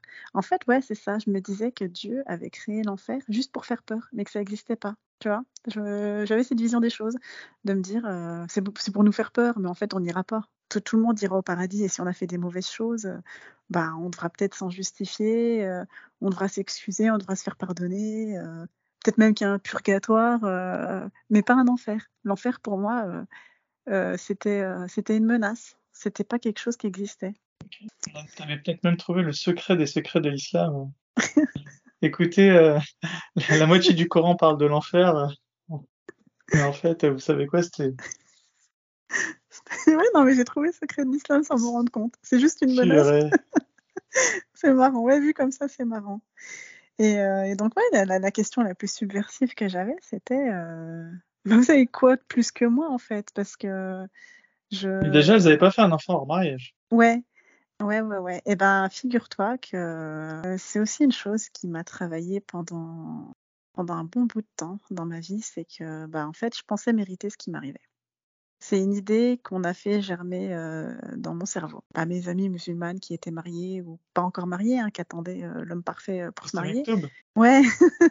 non, on m'a jamais dit, on m'a jamais dit c'est le mektoub et tout ça, mais en revanche, j'ai souvent entendu si tu arrives autant de galères, c'est parce que t'es pas dans le bon chemin. Ça, je l'ai entendu. C'était quoi le problème avec le chemin que tu prenais? Bah, c'était pas tant le chemin que je prenais, mais j'ai eu euh, une vie assez compliquée. Hein. Euh, j'étais, euh, j'étais jeune, j'avais mon enfance, c'était des galères financières. J'avais bah, le père de mon fils, il me trompait à tout va, il n'était pas du tout présent. financièrement, il m'aidait pas. Enfin, je, résume les choses, hein, mais ça a été des années très très difficiles parce que tu ajoutes à ça que j'avais pas ma famille qui était forcément présente j'avais personne à qui parler. La communication, c'était pas le, fort dans la famille. Enfin, je vivais une galère euh, personnelle euh, sans nom et j'étais en détresse totale. Quoi. J'avais peut-être des personnes qui, avec qui ça se passe mal avec euh, leur conjoint, bah, elles vont se réfugier dans la famille ou. Une assistante sociale ou pas? Non, j'avais trop, j'avais trop honte. J'avais honte. Et puis j'avais peur aussi, j'avais peur parce que j'avais mon fils et que je voulais pas que je me disais peut-être qu'on va penser que je suis une mauvaise mère et qu'on va me l'enlever. Euh. T'as dit quoi? J'ai jamais demandé d'aide, mais on, te.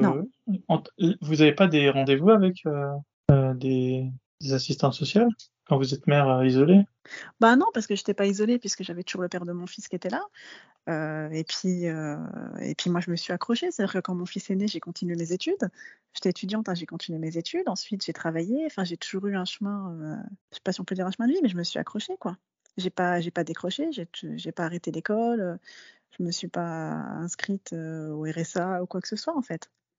Je me suis accrochée, j'ai, continué l'école, euh, j'ai, eu mon premier job et puis après bah, j'ai évolué, et tant bien que mal. Et aujourd'hui, aujourd'hui je suis fière hein, parce que j'ai bien évolué malgré tout ça. J'ai, évolué tout en ayant un gamin à gérer, un, un, conjoint totalement absent à tous les niveaux. Hein. Lui, lui, il a continué sa vie de jeune euh, à sortir, euh, à pas assumer financièrement, euh, et puis une famille presque quasi absente, quoi. Que, ta sœur Que ma sœur, ouais, que ma grande sœur. Bon, bah écoute. Que, que, je tiens, que je tiens à dire qu'elle n'a jamais été proche de l'islam, mais jamais, jamais. Hmm. Elle a eu des fréquentations, elle, plutôt françaises. C'est quoi son opinion sur l'islam? Son opinion sur l'islam? Oh, bah, elle, est, elle est radicale, mais pas du côté salafiste, elle est radicale de l'autre côté, elle.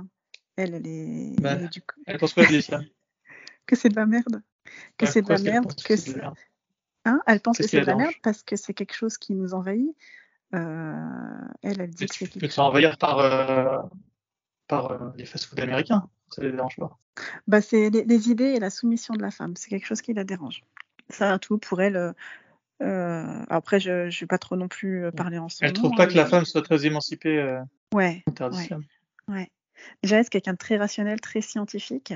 Donc, euh, toutes les elle histoires. pas trouvé sa mère super émancipée à la maison, hein, j'imagine. Ouais, non plus. Non, elle l'a pas trouvé, elle l'a pas trouvé émancipée. Donc, elle déjà, c'est c'est quelqu'un de, de, très très euh, très libre. Hein. donc, euh, voilà, je te dis, la, la, la, la, place de la femme à la cuisine, c'est pas c'est pas pour elle.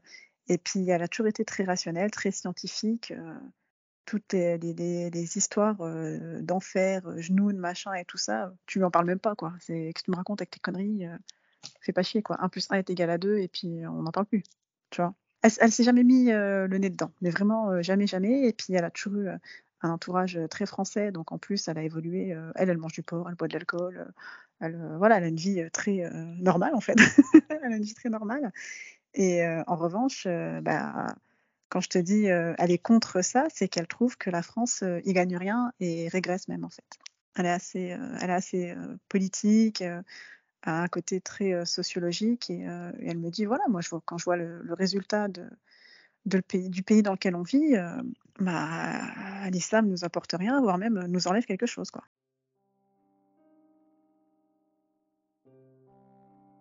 Merci d'être allé jusqu'au bout de la première partie de cet épisode. Merci beaucoup à Anissa euh, d'avoir participé et de nous avoir euh, raconté son histoire. Vraiment, quand, je l'écoute, j'ai vraiment l'impression d'une personne qui est née dans un environnement euh, totalement hostile, un environnement qui, l'a empêché de s'épanouir, et j'espère que maintenant qu'elle est devenue apostate, elle va pouvoir le faire. Malheureusement, elle a subi beaucoup de carences au niveau de la communication dans son enfance. C'est peut-être un des défauts aussi de la religion, c'est que comme euh, finalement ici on n'est que dans une sorte de purgatoire, c'est qu'un passage euh, avant d'arriver au paradis. Peut-être que quand on est musulman, quelque part, on, considère que la vie sur Terre est peut-être moins importante, donc euh, elle a moins forcément besoin d'être euh, spécifiée, expliquée. Moi, maintenant que je suis apostat, vraiment, ma, priorité, c'est de comprendre le, monde dans lequel je vis, en fait.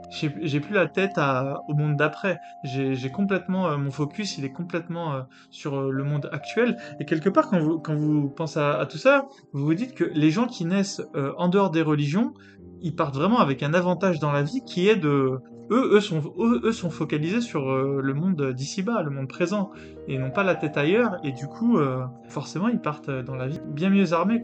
Évidemment, là, on avait pris par exemple l'exemple des relations euh, amoureuses.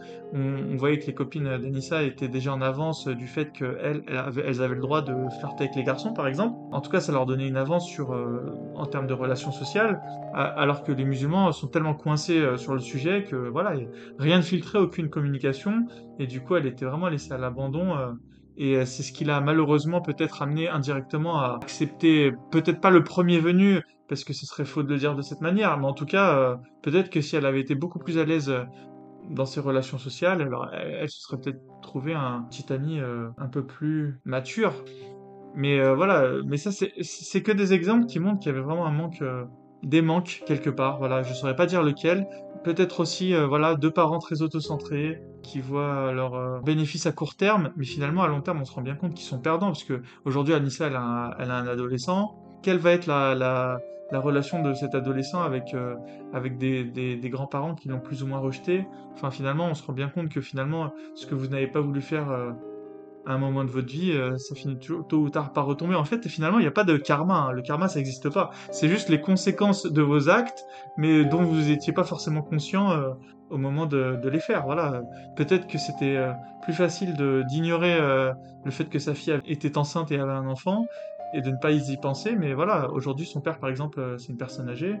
Je pense que ça va lui manquer de ne pas avoir une relation privilégiée avec son petit-fils. Enfin bref, est-ce qu'il pense à tout ça? Je sais pas.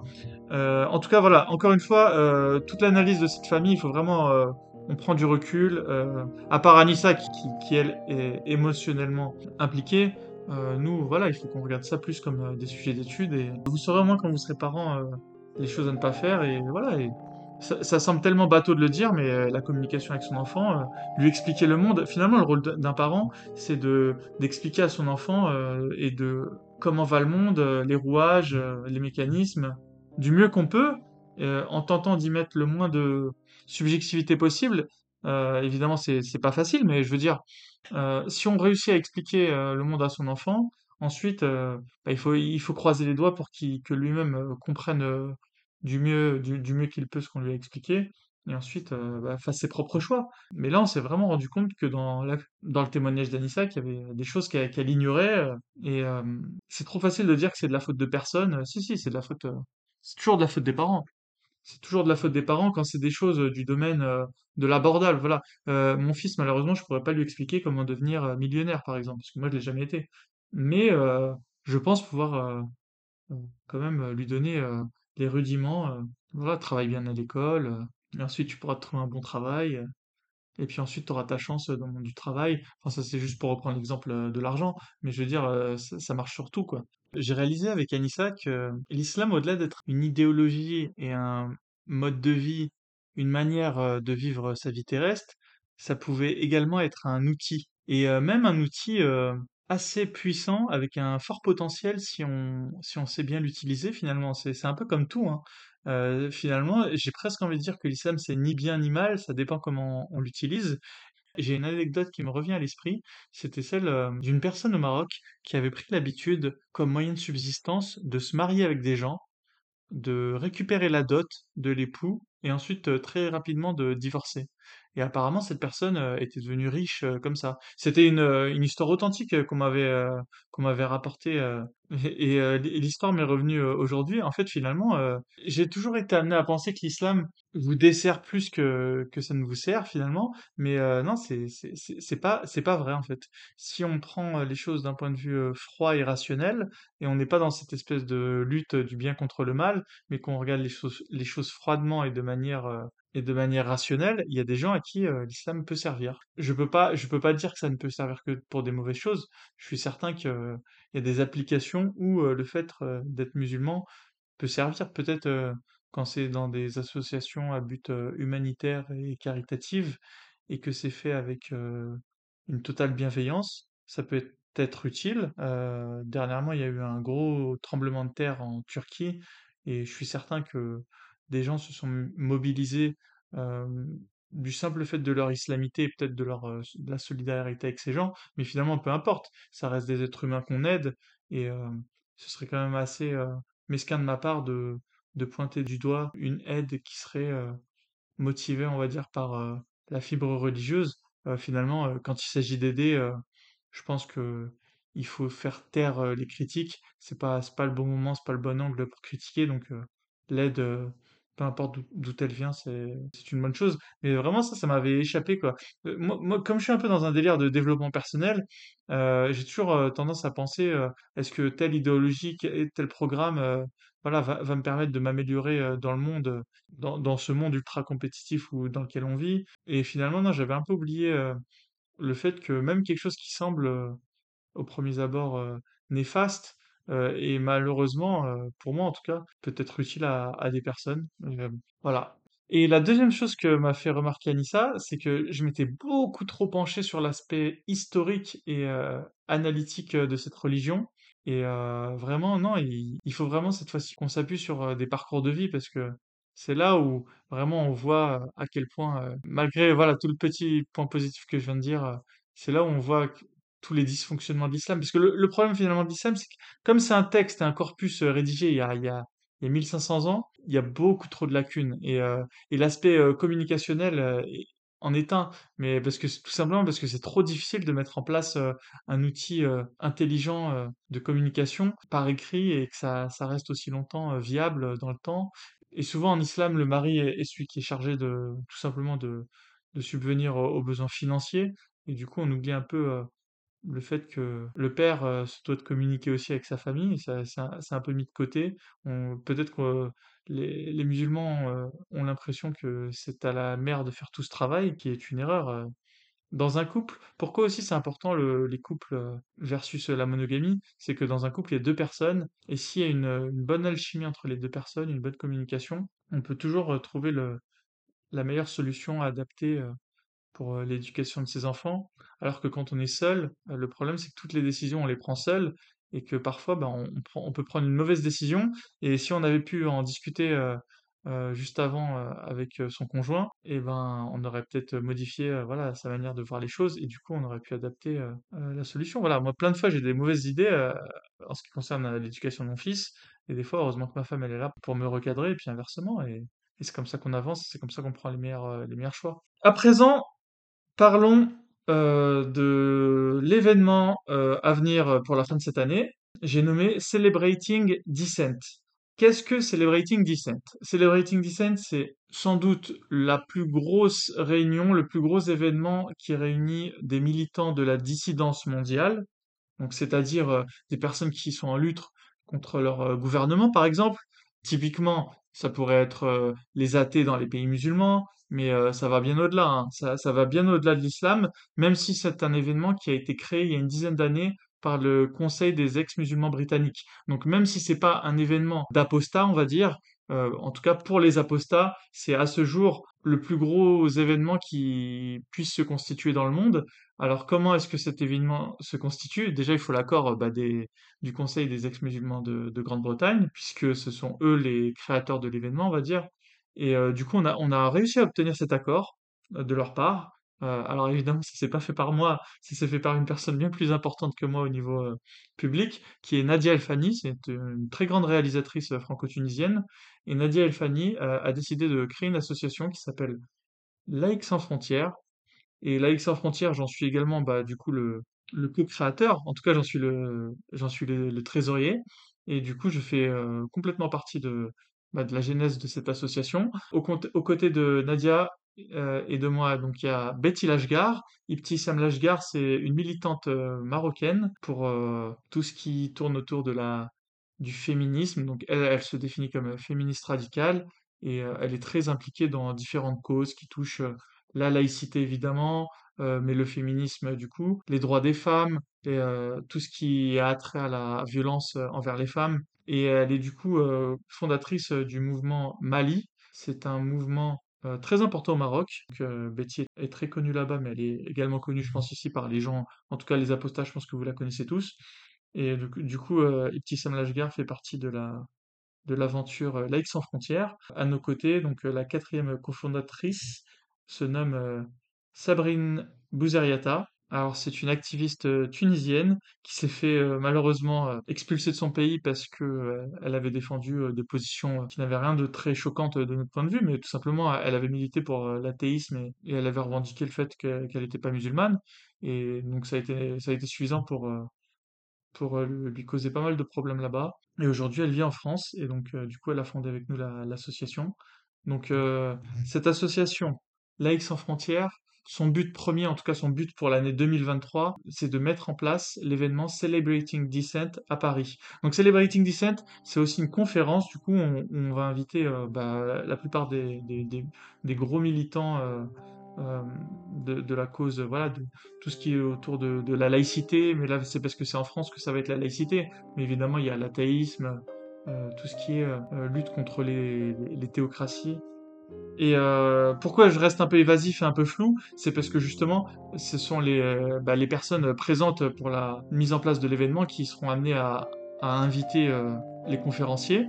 Et si vous voulez faire partie de l'aventure, si vous voulez avoir votre mot à dire, bah du coup, n'hésitez pas, venez nous rejoindre. Notre association a démarré sa campagne de recrutement et nous recrutons un maximum d'adhérents. Donc plus vous venez tôt, et plus vous aurez votre mot à dire sur euh, la manière dont va se dérouler l'événement.